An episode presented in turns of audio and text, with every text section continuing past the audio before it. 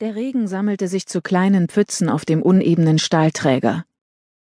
Sie sah einen Käfer, der ins Wasser gefallen war, und verzweifelt versuchte sich auf einen Schraubenkopf zu retten. Er strampelte. Sie hielt sich mit einer Hand an der Querverstrebung der Autobahnbrücke fest und beugte sich nach unten. Um Himmels willen, bleiben Sie stehen! Die Stimmen drangen wie in Watte gepackt an ihr Ohr. Sie ruhte in sich hatte mit ihrem Leben abgeschlossen. Worte konnten geduldig sein. Man konnte mit ihnen spielen, sie beliebig aneinanderreihen und durcheinanderwürfeln. Sie dienten zur Kommunikation, doch gleichermaßen als Waffe. Jedes einzelne Wort konnte tief in die Seele dringen. Die Zunge war wie eine geschärfte Klinge und stach unerbittlich zu.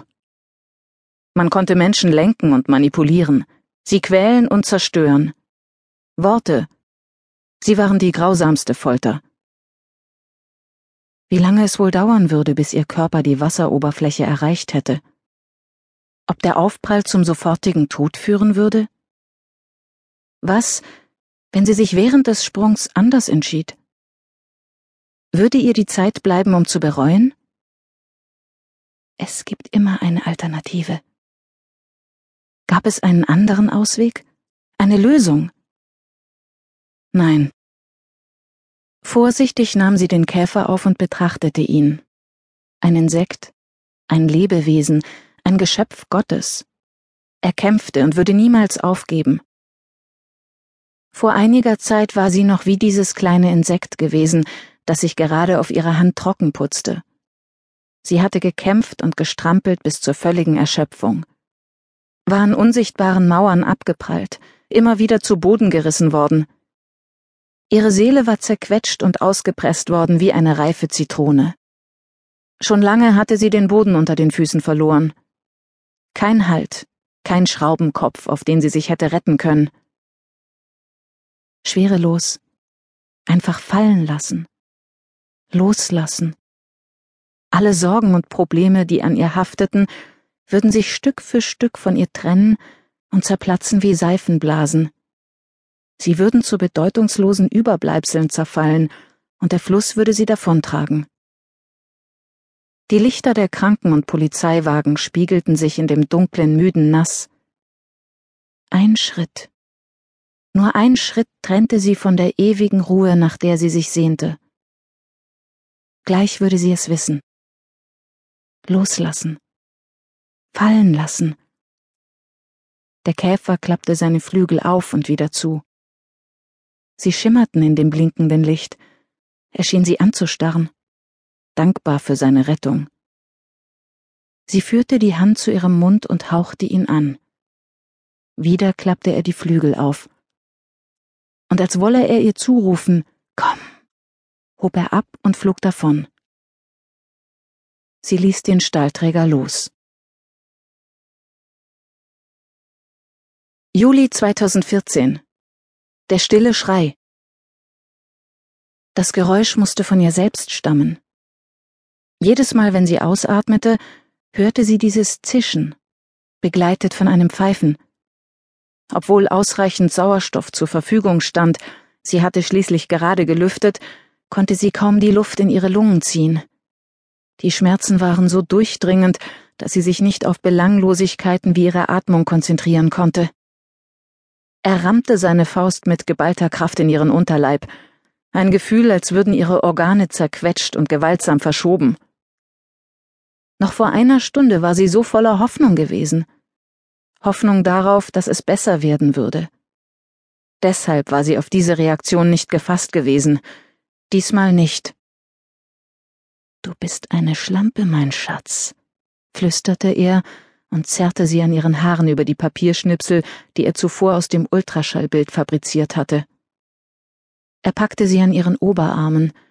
Seine Finger pressten sich wie Schraubzwingen tief in ihr Fleisch. Sieh mir in die Augen, wenn ich mit dir spreche, du Hure.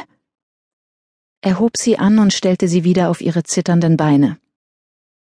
Noch bevor sie ihre Arme zur Abwehr erheben konnte, trat er zu. Der Stiefel bohrte sich in ihren Bauch, Sie knallte mit ihrem Rücken und dem Hinterkopf an die Wand. Schmerzen. Sie hatte schon so viele ertragen müssen. Doch was sie jetzt verspürte, hielt keinem Vergleich stand. Als hätte er mit diesem Tritt ihr Ungeborenes in einen Feuerball verwandelt, der sie von innen zu verbrennen drohte. Oh Gott, hilf, hilf meinem Baby. Ihre Beine gaben nach. Den Rücken an die Wand gelehnt, rutschte sie in die Hocke. Sie hoffte darauf, dass seine Tritte dem Baby nichts anhaben konnten. Hoffte darauf, dass ihr Körper es abschirmen würde und ihre Gebärmutter stark genug war, um es zu beschützen.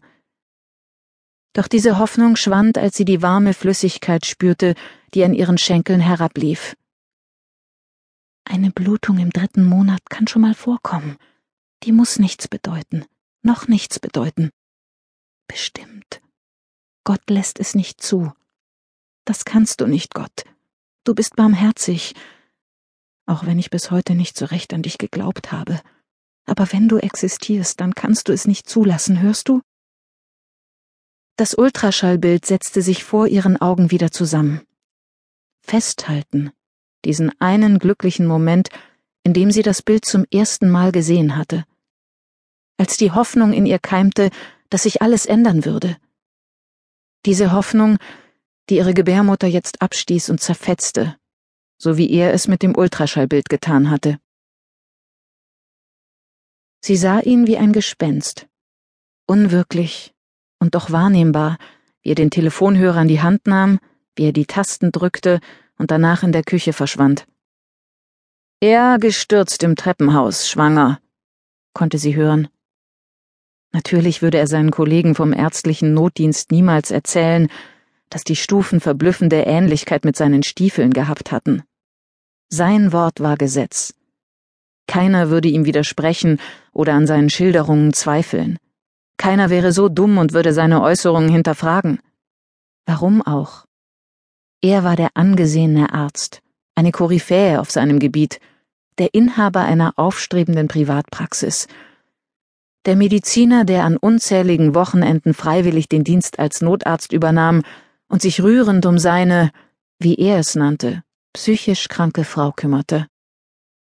Natürlich habe ich die Erstversorgung bereits durchgeführt. Was denken Sie denn? Oh ja, das hast du. Die Erstversorgung. Sie ließ von ihrem Bauch ab und spreizte ihre angewinkelten Beine. Das Blut hatte ihre Jeans bereits durchnässt und tropfte auf den Boden. Sie fuhr mit dem Zeigefinger hindurch. Warm, Bitte, gütiger Gott, ich habe dich noch nie um etwas gebeten, bitte lass es nicht geschehen. Im gleichen Augenblick veränderte sich der Schmerz. Krämpfe durchzogen ihren Bauch. Sie umklammerte die Knie und krümmte sich.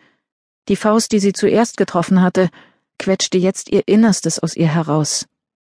Sie biss sich auf die Lippen und konnte ein Stöhnen nicht unterdrücken. Sie wusste, dass sie nicht schreien durfte. Schreie würden die Situation verschlimmern. Du rufst nach mehr? Du willst eine Zugabe? Dann lass mich dich berühren. Ganz sanft. Quatschen Sie nicht so lange, das können wir vor Ort klären. Das Gespenst hantierte in der Küche. Die Kühlschranktür knallte zu, und kurz darauf konnte sie das wohlbekannte Geräusch des Kronkorkens hören. So eine Sauerei, fauchte er trat mit der Bierflasche in der Hand ins Wohnzimmer und kam einige Schritte auf sie zu. Wie willst du diese scheiß Blutflecken jemals wieder vom Parkett entfernen? Sie zuckte zusammen. Gleich berührt er mich. Ganz sanft. Er stellte die Flasche auf den Boden, beugte sich zu ihr, hob sie hoch und trug sie zum Sofa. Danach sammelte er die Schnipsel des Ultraschallbildes ein und legte sie vor ihr auf den Tisch. Mit seinem Taschentuch wischte er notdürftig das Blut vom Boden, dann schob er den Hocker über den Fleck. Sie griff nach dem größten Schnipsel des Ultraschallbildes und presste ihn fest in ihrer Faust zusammen.